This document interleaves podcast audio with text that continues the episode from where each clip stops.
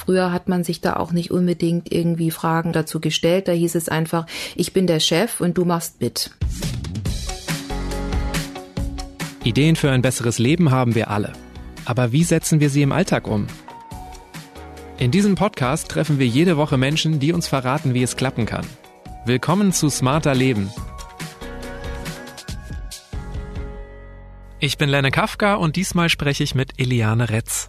Hier ein Hinweis des Werbepartners Kia. Elektromobilität liegt im Trend, doch passt sie zu mir? Ist sie alltagstauglich? Was ist mit dem Laden, der Reichweite, den Ladepunkten? Und kann ich mir das überhaupt leisten? Kia liefert die Antworten, macht Laden so einfach wie tanken, zeigt Fördermöglichkeiten auf für Plug-in-Hybride, E-Autos und Wallboxen und bietet zukunftsweisende Fahrzeuge mit hohen Reichweiten. Alle mit der sieben Jahre Kia Herstellergarantie. Interessiert? Erfahren Sie jetzt mehr auf kia.com. Hallo, mein Name ist Eliane Retz. Ich bin Pädagogin und habe an der Uni München Psychologie und Pädagogik studiert. Ich bin selbst Mutter von zwei Kindern und berate jetzt schon seit vielen Jahren Familien nach dem bindungsorientierten und familiensystemischen Ansatz. Kleine Kinder sind oft niedlich. Sie haben erstaunliche Ideen und überraschen uns mit ihrem Blick auf die Welt. Aber sie weinen auch häufig, schreien vor Wut oder halten ihr Leben kaum aus vor Langeweile, wenn Eltern nicht sofort reagieren. In solchen Situationen gelassen zu bleiben, ist für Mütter und Väter immer wieder eine Herausforderung.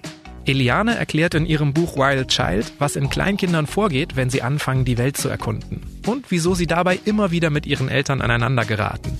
Weshalb es sich in solchen Situationen lohnt, liebevoll zu reagieren und Machtkämpfe zu vermeiden, verrät sie in dieser Folge. Hallo Eliane, schön, dass wir heute sprechen können. Hallo. Erziehungsstile polarisieren ja ganz schön und ich musste mir manchmal auch schon blöde Sprüche anhören. Zum Beispiel, als meine Tochter noch ein Baby war, wenn ich die dann mal ganz schnell auf den Arm genommen habe, wenn sie geweint hat, dann kam oft sowas wie, ey, du bist ja ein Helikopterpapa. So als ob ich sie gleich verhätschel, wenn ich nicht hart genug erziehe.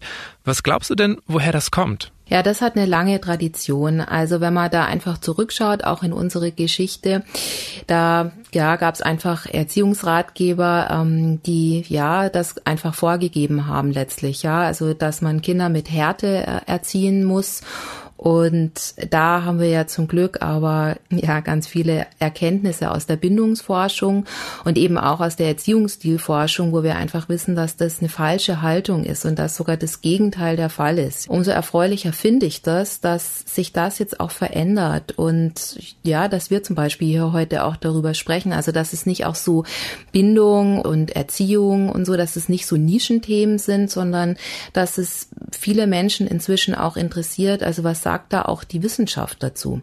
Du hast jetzt eben gesagt, dass dieser härtere Erziehungsstil sogar falsch ist. Warum ist denn das deiner Meinung nach so falsch? Ja, also genau, da habe ich natürlich eine persönliche Meinung dazu, aber ähm, viel wichtiger ist natürlich auch, was sagt äh, die Forschung dazu. Ja, weil dann hat man ja auch so eine verlässliche Basis. Also Diana Baumrind, das ist eine äh, ja, Wissenschaftlerin gewesen, die hat sich schon Anfang der 70er Jahre mit Erziehungsstilen befasst und diese erforscht und hat dann festgestellt, auch unter anderem dieser autoritäre Stil. Ja, also der ist ja schon bekannt, also dass Kinder eben mit viel Härte ja erzogen werden und die Eltern auch sehr machtvoll sich letztlich auch ähm, gegenüber dem Kind verhalten. Also dass das ähm, mit vielfachen Entwicklungsnachteilen für Kinder einhergeht. Welche denn? Also das kann später zum Beispiel auch also zu Depressionen dann auch mal führen, dass man vielleicht auch aggressiver wird in seinem ähm, Verhalten. Und das macht ja total Sinn, wenn die Eltern auch als positive Rollenvorbilder fehlen und sich letztlich auch selbst aggressiv verhalten und bestrafen, dann fehlen dem Kind ja auch positive Rollenvorbilder. Also wie kann ich zum Beispiel auch einen Konflikt konstruktiv und lösungsorientiert lösen, anstatt ähm, nur mit Strafen und, und, und vielleicht sogar Gewalt. Okay, also autoritärer Erziehungsstil nicht unbedingt sinnvoll, sagt auch die Forschung. Ja. Es gibt natürlich jetzt nicht nur autoritär oder bindungsorientiert. Du hast dich jetzt aber mhm. für diese bindungsorientierte Erziehungsweise entschieden oder es ist dein Fachgebiet. Was bringt denn eine gute Bindung zu den Eltern? Also das weiß man, das ist einfach ein ganz zentraler Schutzfaktor im Leben von Menschen. Ja, also es wird ja, es gibt ja auch dieses Schlagwort im Moment, was immer wieder auftaucht, also diese sogenannte Resilienz. Das liest man ständig. Meine Meinung nach ist manchmal gar nicht so bekannt, ähm, was das eigentlich äh, bedeutet. Es gibt eine smarter Leben Folge dazu, also man kann es nachhören. Mhm, das ist gut, ja, sehr gut. Ja, genau. Also das ähm, weiß man einfach, wenn Kinder also eine möglichst sichere Bindung Beziehung, also zu den Eltern aufbauen, dann ist das ein zentraler Schutzfaktor in ihrem Leben. Also dass, wenn sie dann wirklich mit den Widrigkeiten des Lebens konfrontiert werden, ja, dass sie dann das unbeschadeter überstehen. Also sowas wie jetzt zum Beispiel auch eine Pandemie ja, oder eben ähm, ja, wenn sich die Eltern auch zum Beispiel trennen oder scheiden, ja, also das ist ja mitunter sozusagen eins der häufigsten Live-Events, wo Kinder auch damit zurechtkommen müssen, ja, und das kann schon für Unruhe natürlich im Familiensystem sorgen, aber wenn sie dann eine gute Bindung an die Eltern dennoch haben, ja, dann ist es, ähm, ja, kann man das gut schaffen als Familie, auch wenn sich die Eltern trennen. Der bindungsorientierte Erziehungsstil, der wird ja auch bedürfnisorientiert genannt. Und ich habe mich mal im Netz umgeschaut. Mein Eindruck ist so ein bisschen, dass das manche Leute irritiert. Also viele interpretieren das so, als ob man dann alles machen soll, was das Kind will. Ist das deiner Meinung nach auch wirklich so? Nein, das sehe ich sogar als eine große Gefahr an. Und deswegen finde ich das auch so wichtig, dass da auch eine wissenschaftliche Einordnung geschieht. Das weiß man, das ist nicht günstig für Kinder. Ja, also was wirklich zu empfehlen ist, ist sozusagen dieser autoritative Stil heißt der, also nicht zu verwechseln mit autoritär. Das ist immer so ein bisschen verwirrend, ja. Und ich bin der Meinung, dass man diesen bindungsorientierten Stil sehr gut eben dem autoritativen Erziehungsstil zuordnen kann. Ja, also äh, ich vermute, dass nicht alle Hörerinnen und Hörer wissen, was ein autoritativer Erziehungsstil ist. Magst du das kurz mhm. erklären? Okay, okay, genau. Also der autoritative Stil bedeutet einfach, also dass die Eltern wirklich kindliche Bedürfnisse sehr ernst nehmen und da wirklich auch emotional verfügbar sind. Also wenn jetzt zum Beispiel das Kind hinfällt und, und sich wehtut, dann sind die Eltern wirklich da und trösten das Kind. Autoritäre Eltern würden dann eher versuchen, also den Schmerz des Kindes zu ignorieren und zu sagen, ach komm, jetzt, jetzt stell dich nicht so an, weiter geht's, komm, jetzt rutsch einfach. Die würden da nicht so viel Aufhebens drum machen, in Anführungszeichen. Während bindungsorientierte oder autoritativ erziehende Eltern das sehr wohl wahrnehmen. Ja, also sie sind wirklich emotional präsent im Leben von ihren Kindern. Aber genauso trauen sie dem Kind schon zu, dass es eben auch Dinge macht oder auch Dinge tut. Ja, also dass es jetzt zum Beispiel mit ihrer Hilfe schafft, regelmäßig sein Zimmer zum Beispiel aufzuräumen. Ja, das ist ja sowas. Ja, also dass jetzt nicht die ganze Wohnung voll von äh, Spielzeug sozusagen belagert ist und man gar nicht mehr laufen kann und sich die Eltern vielleicht auch zunehmend unwohler fühlen, sondern das wird dann schon besprochen.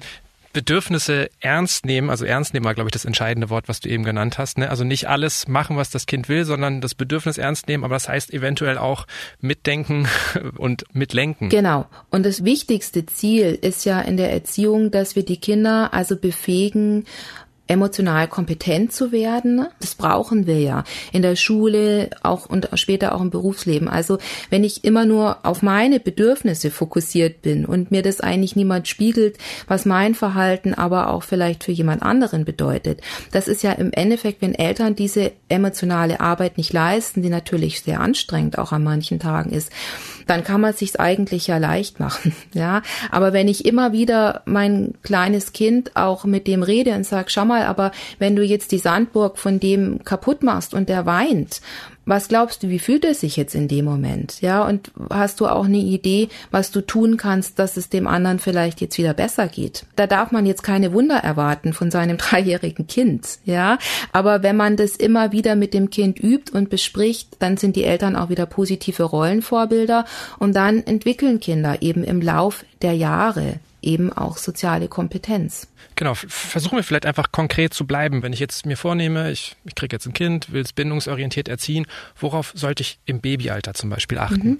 Also da ist es wirklich ganz gut, sich auf die Befunde von Bowlby also erstmal zu berufen. Also Bowlby und Kollegen, die haben ganz viel dazu geforscht und die haben herausgefunden, dass sich eine sichere Bindung zu einem Kind im Babyalter entwickelt, wenn die Eltern wirklich prompt und angemessen und schnell auf die Signale des Kindes reagieren. Also wenn wir nochmal auf das Beispiel mit dem Helikopterpapa von Anfang, vom Anfang an zurückkommen, das ist sehr gut. Ja, also wenn man wirklich schnell da ist, das Kind auch nicht lange weinen lässt und schnell die Bedürfnisse des Kindes erfüllt. Ja, weil dann entwickelt sich auch dieses sogenannte Urvertrauen, weil das Kind einfach weiß, ich muss gar nicht viel weinen, meine Eltern sind einfach da für mich. Und wie ist es, wenn dann aus so einem Baby ein Kleinkind wird? Ändert sich dann viel? Also da entwickelt sich schon im Laufe des ersten Lebensjahres ja schon einiges. Ja, also sobald das Kind zu krabbeln beginnt und dann sich ja auch traut, zunehmend in der Distanz von den Eltern auch zu gehen, beginnt es ja, dass die Eltern zunehmend damit auch ja konfrontiert werden, dem Kind schützende Grenzen zu setzen, ja, weil das Kind wiederholt irgendwo hin krabbeln möchte, wo es aber zu gefährlich ist, ja. Und natürlich auch die Fähigkeit des Kindes im Laufe des ersten Lebensjahres ja auch reift, auch mal ein bisschen zu warten. Die Wende sozusagen, die beginnt wirklich so mit 16, 17, 18 Monaten, wenn sich dann das Kleinkind zum ersten Mal eben im Spiegel erkennt. Und da gibt's auch Studien dazu, wo man das eben rausgefunden hat, dass dann eben also dieses Erkennen im Spiegel dann auch diese ja Autonomiephase sozusagen auch ein Stück weit auch einleitet. Und dann wird's erfahrungsgemäß mit dem Kind ein bisschen schwieriger. Ja, weil, weil die Bedürfnisse von dem Kind dann ja auch immer seltener zu meinen Bedürfnissen passen, ja, vermutlich. Genau, und weil einfach so dieses Ich im Kind erwacht und ähm, es dann eben sich auch in dieser Zeit Zeit so widersprüchlich auch ein Stück verhält. Also das ist so die große Herausforderung. Es ist einerseits extrem bindungsbedürftig in dem Alter und auf der anderen Seite will es alles alleine machen. Und das ist ja ein Widerspruch, den muss ich ja erstmal aushalten können als Eltern. Also das ist schon oft auch eine kritische Phase im Familiensystem, also wo die Eltern dann auch merken, sagen die Eltern oft, ich weiß dann manchmal wirklich nicht, wie ich mich verhalten soll. Ja, vielleicht reden wir einfach mal über so ein paar klassische Fälle, die vielleicht jedes Elternteil kennt. Ähm, ich glaube, so ein Klassiker ist doch, dass sich das Kind im Supermarkt oder an der großen Kreuzung auf den Boden wirft, schreit, nicht mehr weitergehen will. Wie löse ich diese Situation? Da passen unsere Bedürfnisse oft nicht zusammen, also zwischen Kind und Elternteil. Absolut. Und das ist wirklich mitunter die häufigste Situation von Eltern, also die sie fürchten. Ja, also das habe ich am häufigsten von Eltern schon gehört, manchmal sogar mit dem Baby noch auf dem Arm, die sagen, davor habe ich richtig Angst eigentlich. Auch weil sie öffentlich genau, ist? Genau, absolut. Und das finde ich, also das geht da wirklich so den Blicken der anderen auch ausgesetzt zu sein. Und da frage ich mich dann aber auch, wenn das eigentlich für so viele Eltern eine Sorge ist, dann wäre es doch vielleicht auch wichtig, dass wir da auch als uns Gesellschaft nochmal auch reflektieren und dass wir Kinder vielleicht auch ein Stück weit auch mehr so annehmen, wie sie einfach in dem Alter sind, ja, und dass Eltern auch diese Situation weniger zu fürchten brauchen, sondern vielleicht eher auch mal Unterstützung von anderen Mitmenschen in dieser Situation erhalten, anstatt strafende Blicke, weil Eltern dann eine gute Co-Regulierung Veränderung leisten können, also unterstützend sein können, wenn sie nicht selber gestresst sind. Ja, aber genau das sind sie dann in dem Moment. Aber die Gesellschaft zu verändern wird schwer, ne? An solchen Situationen komme ich ja nicht vorbei. Wie gehe ich dann also vor, wenn es mal wieder passiert? Ich vermute mal, auch da muss ich ja eigentlich die Gefühle meines Kindes ernst nehmen. Ist ja wirklich wütend, oder nicht? Genau. Also meistens sind die Kinder, ist es eher, also dass so eine Welle quasi der Verzweiflung auch manchmal einfach über ihnen sozusagen überschwappt, ja. Und dann ist es eigentlich wichtig zu verstehen, es geht jetzt nicht um die Tüte Gummibärchen, die jetzt vielleicht nicht gekauft wird oder um den Fruchtriegel, sondern es geht eigentlich um was anderes. Also dass vielleicht alles gerade zu viel ist, dass das Kind zu müde ist, zu überreizt, zu viele Eindrücke vielleicht auch beim Einkaufen gerade irgendwie nicht gut filtern kann. Und dann ist es doch wichtig, dass man das Kind in dieser Situation nicht alleine lässt und ignoriert zum Beispiel und seinen Einkauf einfach fortsetzt, ja, was man, also, was ja auch gefährlich sein könnte, ja, und natürlich nicht ratsam ist. Oder, dass man natürlich beginnt, mit dem Kind zu schimpfen, ja, oder sagt, jetzt beruhig dich doch endlich, weil genau das kann das Kind ja in dem Moment nicht. Und dann passiert leider Folgendes, wenn die Eltern auch sehr aufgeregt und wütend werden, dann erlebt das Kind, was eh schon aufgeregt ist, die Bindungsperson dann auch noch als wütend und aufgeregt. Beschäftigt, ja. Und dann wird es sozusagen immer heftiger, die Situation. Und deswegen ist es so wichtig, dass die Eltern eine innere Haltung in dieser Zeit für sich entwickeln, dass diese Gefühlsstürme oder Wutausbrüche oder wie man das auch immer benennen möchte, einfach normal sind und dass es zu dieser Entwicklungsphase dazugehört und dass es auch vorbeigehen wird, ja, und dass es einfach wichtig ist, das Kind in dem Moment zu beruhigen, zu trösten, da zu sein und es ein Stück weit auch nicht persönlich zu nehmen. Also das finde ich ganz wichtig. Okay, also würdest du im Grunde empfehlen, Eltern sollten da auch ein bisschen die eigenen Gefühle kontrollieren, ähm, auch wenn das ja. wirklich anstrengend und nervig sein kann, wenn das Kind gerade irgendwie vorm Supermarktregal brüllt und auf dem Natürlich, Boden. Natürlich, das ist wirklich eine schwierige Situation. Also ich bin da, ich habe da vollstes Verständnis und Mitgefühl für Eltern, ja. Und ich glaube wirklich in dem Moment, dass es auch ganz wichtig ist, auch pragmatisch auch zu sein. Also wenn man einfach merkt, das geht jetzt hier gar nicht, also wir kommen hier nicht weiter. Und ich kann das Kind jetzt auch nicht gut trösten unter den Augen aller. Ja, dann ist es besser, man lässt den Wagen auch einfach stehen und setzt den Einkauf später fort und geht lieber einfach raus, vielleicht zum Auto, beruhigt sein Kind. Und ich glaube auch wichtig ist es einfach im Vorfeld sich auch zu fragen, ist es ein guter Zeitpunkt für einen Einkauf? ja, weil es gibt Phasen mit Kindern, wo das wirklich schwierig ist. Und dann, glaube ich, muss man sich auch gut absprechen. Vielleicht auch, das kommt dann auch wieder die elterliche Zusammenarbeit ins Spiel. Also, dass einfach die Eltern dann auch sagen, okay, im Moment ist das schwierig, dann übernimmst du den Einkauf allein, den Großeinkauf und dass man auch nicht mit dem Kind zum Beispiel zum Einkaufen geht, wenn es zu müde ist, zu überreizt oder direkt nach der Kita, ja, oder zu hungrig, sondern ein gutes Zeitmanagement ist da einfach auch wichtig, denke ich. Also raus aus der Situation zu gehen kann helfen. Ich weiß aber nicht, ob das jetzt so für alle Fälle anwendbar ist. Zum Beispiel Zähneputzen. Mhm. Das war so bei mir das erste Mal, dass ich die Willensstärke meiner Tochter ähm, dass ich von der überrascht wurde. Also es lief eigentlich immer und dann auf einmal an einem Abend ging der Mund nicht auf. Mhm. Und ich meine, in der Situation ist man dann ja auch als Elternteil sofort in dem Zwiespalt, so ich will nicht den Mund meines Kindes aufpressen, ja. aber ich denke natürlich daran, oh, ich will ja auch nicht schuld sein, dass die Zähne irgendwie Karies bekommen. Wie löst man solche Situationen? Wichtig finde ich ja auch also grundsätzlich erstmal, also dass diese Fragen inzwischen auch gestellt werden, weil früher hat man sich da auch nicht unbedingt irgendwie Fragen dazu gestellt. Da hieß es einfach, ich bin der Chef und du machst mit. Und dann aber, wenn man bindungsorientiert oder autoritativ erzieht, dann versucht man eben mit dem Kind in dem Moment eine Lösung zu finden. Und ganz wichtig ist es, glaube ich, einfach erstmal ja auch wieder für sich nochmal zu verstehen, warum das für das Kind vielleicht auch so eine unangenehme Erfahrung sein kann. Also ich glaube, dann muss man einfach nur an eigene Zahnarztbesuche denken und versteht sehr schnell, dass das äh, starke ja, Abwehrreaktionen letztlich auch auslösen kann. Oder dass sich die Eltern gegenseitig mal die Zähne zum Beispiel putzen, um zu spüren, dass sich das wenig selbstbestimmt in dem Moment anfühlt. Ja, und dann eben versuchen einfach die Selbstbestimmung des Kindes also ganz aktiv zu befördern, weil darum geht's den Kindern in dem Alter. Und es können manchmal kleine Dinge sein, die dem Kind unwahrscheinlich helfen. Also, dass man dem Kind zwei oder drei Zahnbürsten, also mehr würde ich jetzt nicht machen, einfach hinhält, ja. Dass man auch Pausen beim ähm, Putzen zulässt, ja. Also Kinder in dem Alter sind oft auch vielleicht auch nicht so, können nicht so gut still sitzen. Dann stehen sie auf und möchten vielleicht an einer anderen Stelle weiter putzen. Dann kann man da aber gut mitgehen und sagen, in Ordnung, dann wechseln wir einfach nochmal die Position oder wir gucken kurz ein Bilderbuch an, ja, dabei. Es ist nicht hilfreich, dem Kind in dem Alter mit Sachinformationen zu kommen, zu sagen, du musst aber putzen, sonst bekommst du Karies.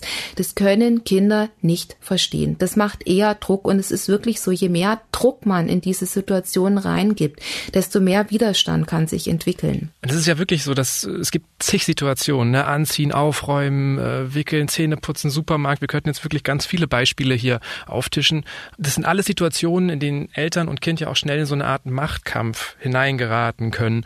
Und ich glaube, manche Eltern haben halt wie große Angst davor, sich einen Tyrannen oder eine Tyrannin heranzuziehen. Das hört man immer wieder, wenn sie nicht genug dagegen halten. Also das ist eher unser Blick aufs Kind, den wir da eigentlich mal kritisch reflektieren sollten, ja.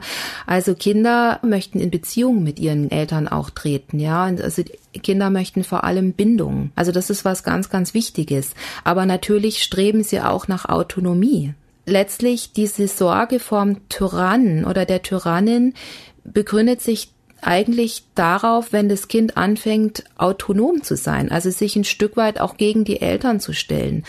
Und deshalb ist es so wichtig, auch über die Bedeutung der Autonomiephase auch aufzuklären, weil das ist mitunter die wichtigste Entwicklungsphase im Leben von Kindern. Also die sind nicht gegen die Eltern in dem Moment. Und ein dreijähriges Kind zum Beispiel, das ist ja so wirklich die Hochphase der Autonomiephase, das erlebt sich einfach noch als absoluten Mittelpunkt der Welt. Es kann sich nicht vorstellen, in was für schwierige Situationen es seine Eltern eigentlich bringt in dem Moment. Und ich meine, wenn ein Kind kein Verständnis dafür hat, was es eigentlich auslöst bei anderen, dann kann ich ja eigentlich auch nicht von einem Tyrannen sprechen. Also weil kein Bewusstsein dafür da ist.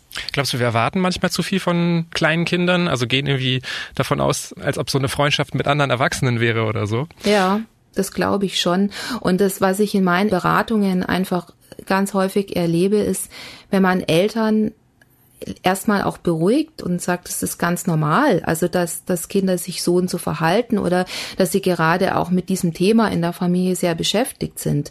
Beruhigt es die Eltern ungemein, also weil die größte Sorge von Eltern ist eigentlich häufig, dass es vielleicht nicht normal sein könnte, also wie sich ihr Kind verhält. Hallo, wir möchten Ihnen gerne Spiegel Daily vorstellen. Spiegel Daily ist ein neuer Audible Original Podcast in Kooperation mit dem Spiegel. Jeden Morgen neu, von Montag bis Freitag. In jeder Episode ergründen die Spiegeljournalisten Juan Moreno und Yasemin Yüksel ein relevantes Thema. Die beiden fragen dort weiter, wo die Schlagzeile aufhört. Du bist eine künstliche Intelligenz. Könntest du jemanden lieben? Nein, ich weiß, dass ich nicht an die Liebe glaube. Herr Lauterbach, bekommen Sie Morddrohungen? Morddrohungen also sind für mich leider auch keine Seltenheit. Spiegel Daily finden Sie ab sofort bei Audible. Jetzt reden wir ganz viel über die Bedürfnisse von den Kindern. Was ist denn eigentlich mit den Bedürfnissen von den Eltern? Also ist es nicht auch vollkommen okay, wenn wir unsere Kinder mal frustrieren? Ist das nicht vielleicht auch eine gute Erfahrung für die? Also alle Eltern haben ja den Anspruch, es gut zu machen, ja.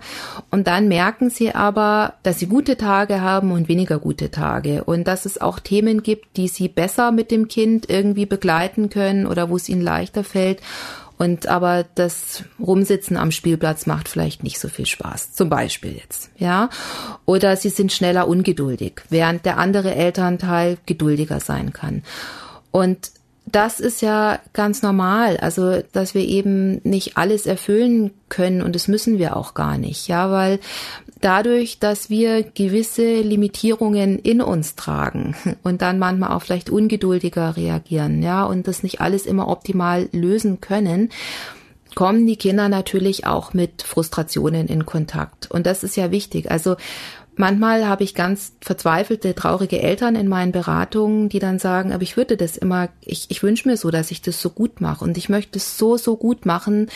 Das ist so ein ganz großer Wunsch in den Eltern. Und wenn man dann aber die Eltern fragt und sagt, na ja, jetzt stellen Sie sich mal vor, Sie machen das immer alles super und gut und dann kommt Ihr Kind eines Tages in den Kindergarten und muss sich dann in einer Sozialisation zurechtfinden, die vielleicht nicht immer optimal ist. Was wäre denn da eigentlich schwierig für Ihr Kind?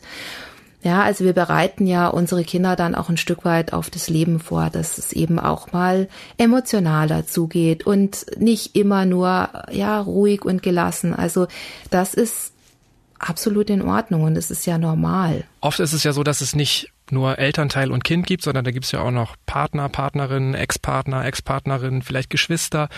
Worauf kommt es überhaupt an, damit dann auch wirklich so die Bedürfnisse von allen Familienmitgliedern unter einen Hut gelangen. Also wie, wie kriegen wir das hin, dass wir da auch wirklich an alle denken und irgendwie so eine Art Balance im Alltag gelingt? Ja, also da ist natürlich vor allem auch die elterliche Zusammenarbeit ist da ganz wichtig. Ja, also das weiß man einfach auch so von der familiensystemischen Perspektive, dass das ganz entscheidend ist. Also wie es im Endeffekt die Eltern auch schaffen, also sich gut miteinander abzusprechen, sich gut auch gegenseitig im Alltag auch zu würdigen für das, was sie tun, ja, und aber auch gegenseitig auch zu unterstützen. Also das ist im Endeffekt die tragende Säule in der Familie.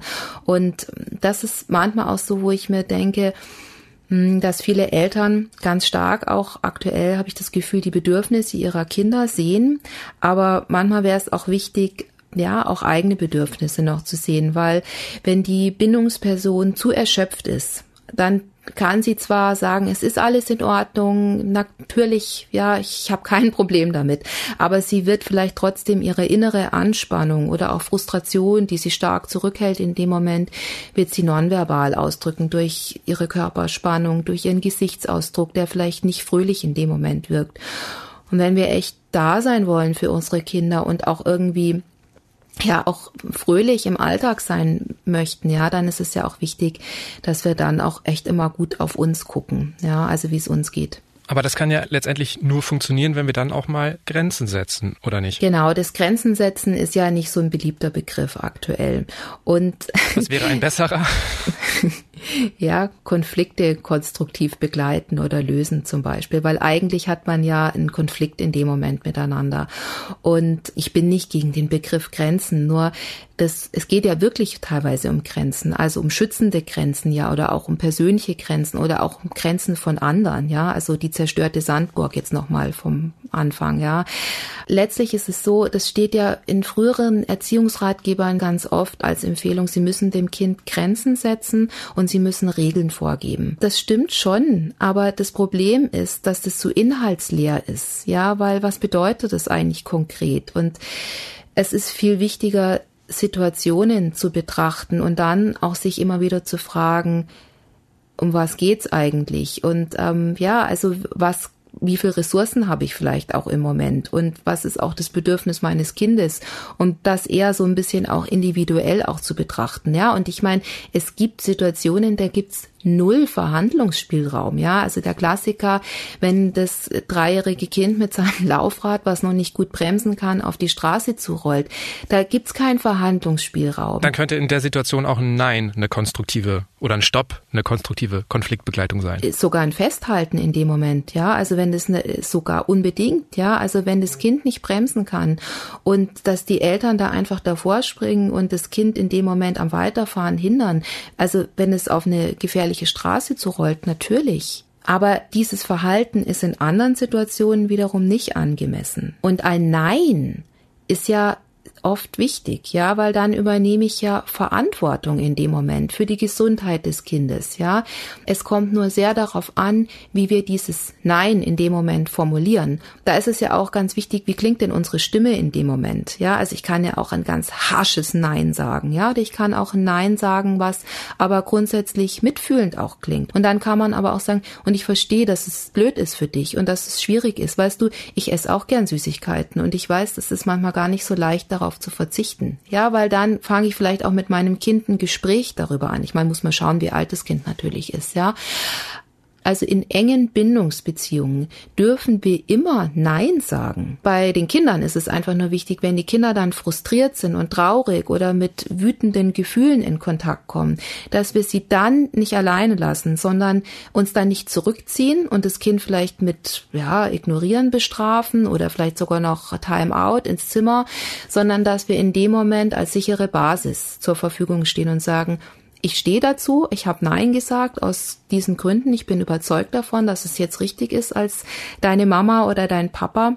Aber ich bin trotzdem da für dich und ich möchte jetzt dir aber auch helfen, dass das blöde Gefühl oder das wütende Gefühl oder traurige Gefühl, dass du deswegen gerade erlebst, dass das auch wieder ziehen kann. Bei dir habe ich gelesen, dass auch ein Lob nicht immer was Gutes sein muss. Und jetzt könnte man natürlich denken, hey, wenn ich meinem Kind sage, dass es toll ist, dann mag es mich, dann ist es gut für die Bindung und man kennt das ja auch irgendwie, wenn man selber ein Kind hat, ist man über jede lächerliche Kleinigkeit total, also freut man sich total und sagt so, ui, toll, ha, super hast du das gemacht.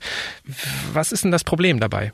Also erstmal finde ich es ja wichtig, dass Eltern authentische Freude auch bekunden, ja. Und das ist auch so. Das gibt wirklich Dinge, also wo man sich so freut, ja. Also vielleicht auch die ersten Schritte des Kindes oder wenn es auch etwas zum ersten Mal macht oder kann oder ja, also da geht's ja auch wieder auch darum, wie klingt die elterliche Stimme in dem Moment. Diese Prosodie nennt man das, ja. Und wenn die auch einfach in dem Moment voller Freude ist, dann ist es ja was ganz Wichtiges auch in dem Moment. Ja, also für das Kind, die Bindungsperson freut sich mit mir. Und dann aber genau gibt's natürlich schon Situationen, wo das Kind ja eigentlich was Alltägliches tut. Also ich meine, Kinder malen ja zum Beispiel sehr viel in einem gewissen Alter. Und eine Elefantenbiene. Eine Elefantenbiene, genau. Oder ja, also was die Kinder eben einfach malen in dem Alter. Ja, also bei solchen Situationen kann man ja übertreiben oder untertreiben. Ja, also was schlecht wäre, wenn man seinem Kind in dem Moment sagt, naja, das kann's ja aber auch besser.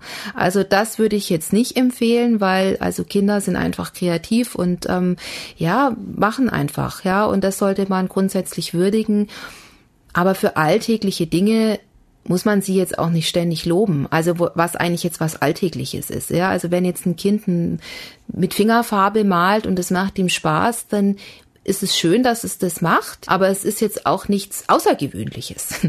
So, das Problem bei diesem Oh super, ja, oder Oh toll, dass es letztlich ein Stück weit inhaltsleer bleibt, weil das Kind eigentlich keine Rückmeldung bekommt für was. Also es ist toll, dass ich jetzt hier gemalt habe, es ist toll, dass du deine Zoom-Konferenz machen konntest und ich dich nicht gestört habe, es ist toll, dass ich die Farben verwendet habe.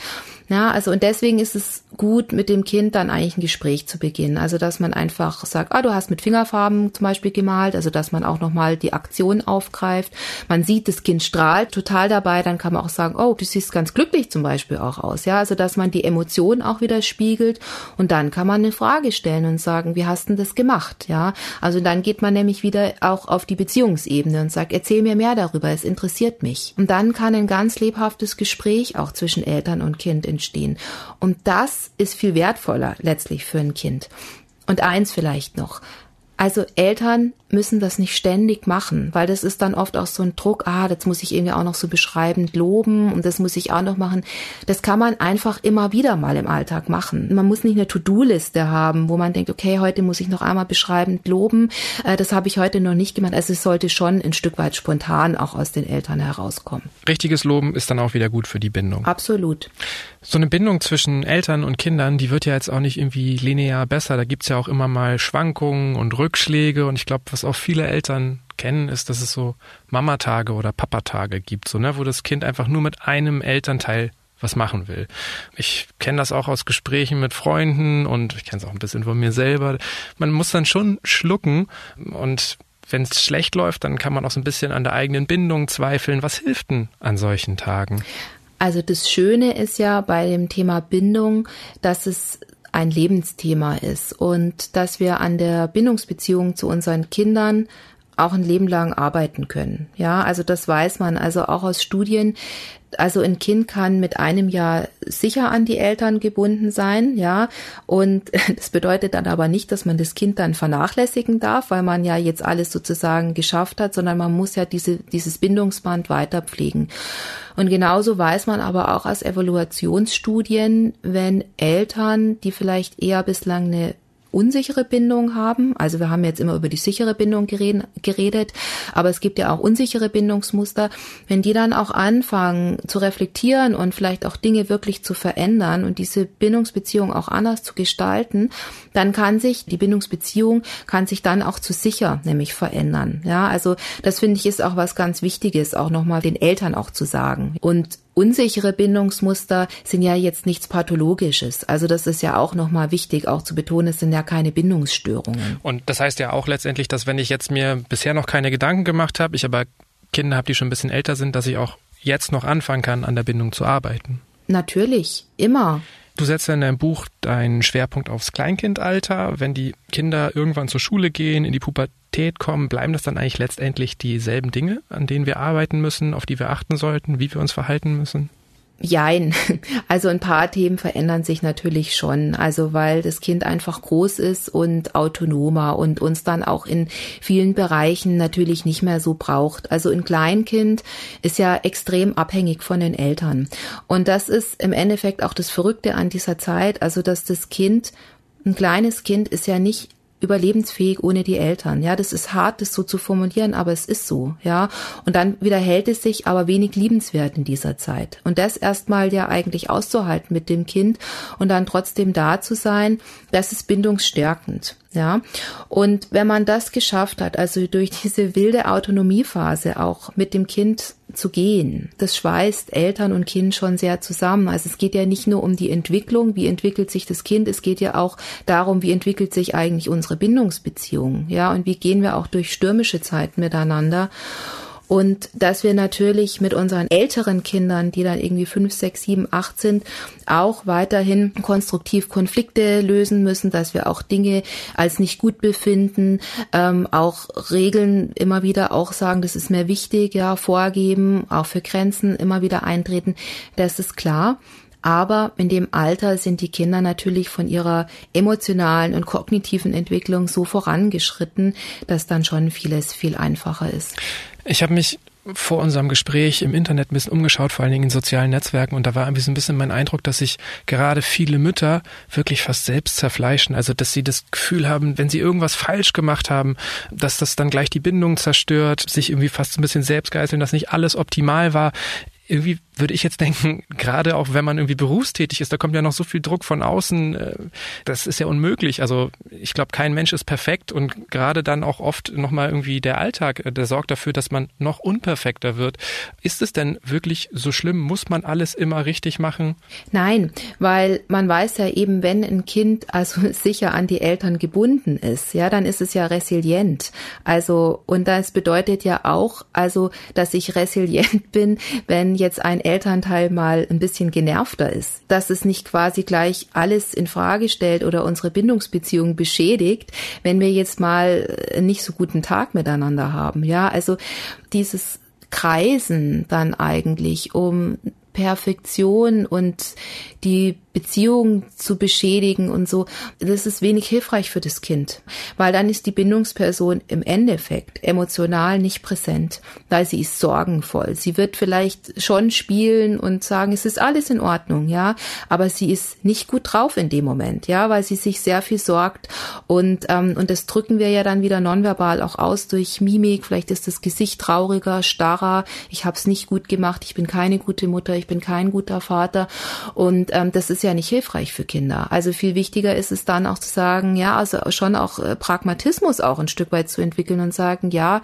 es ist vorher nicht optimal gelaufen beim Shampoo auswaschen und es tut mir leid und ich kann einfach versuchen, beim nächsten Mal zu überlegen mit dir gemeinsam, wie wir das anders machen können, um dann aber auch mit dem Kind eher eine Situation, die zum Beispiel nicht gut gelaufen ist, also sich da nicht reinzudrehen sozusagen, sondern eher versuchen, dann lass uns jetzt auch was Gutes irgendwie jetzt im Anschluss miteinander erleben. Dann spielen wir jetzt irgendwie Fangen oder wir puzzeln zusammen, ja, oder was eben einfach dem Kind vielleicht dann auch Freude macht und den Eltern auch. Wir haben ja letzte Woche im Podcast schon über Perfektionismus gesprochen und ähm, ich habe fast das Gefühl, wir könnten jetzt einfach zum Schluss auch hier festhalten, dass es bei der bindungsorientierten Erziehung einfach besser ist, nicht immer alles richtig machen zu wollen. Ja, genau. Eliane, wir sind am Ende der Zeit angekommen. Ich bin gespannt, wie ich auf den nächsten Wutausbruch meiner Tochter reagieren werde. Ich habe jetzt auf jeden Fall Ideen. Okay. Ähm, danke für deine Zeit. Danke Gerne. fürs Gespräch. Tschüss. Weitere Tipps gibt Eliane Retz in ihrem Buch Wild Child Entwicklung verstehen, gelassen erziehen, Konflikte liebevoll lösen. Das Buch hat Eliane gemeinsam mit der Journalistin Christiane Stella Bongartz geschrieben. Und auf Instagram gibt Eliane als Dr. Retzel Tipps zum Thema bindungs- und bedürfnisorientierte Erziehung. Die Links stehen wie immer in den Shownotes dieser Episode. Die nächste Folge von Smarter Leben gibt's ab kommendem Samstag auf spiegel.de und überall, wo es Podcasts gibt. Zum Beispiel bei Apple Podcasts oder Spotify. Über Feedback oder Themenvorschläge freue ich mich jederzeit. Einfach eine Mail schreiben an smarterleben.spiegel.de. Diesmal wurde ich unterstützt von Philipp Fackler, Marc Glücks, Ole Reismann und Olaf Häuser. Unsere Musik kommt von Audioboutique. Und das war's für heute mit Smarter Leben. Tschüss, bis zum nächsten Mal.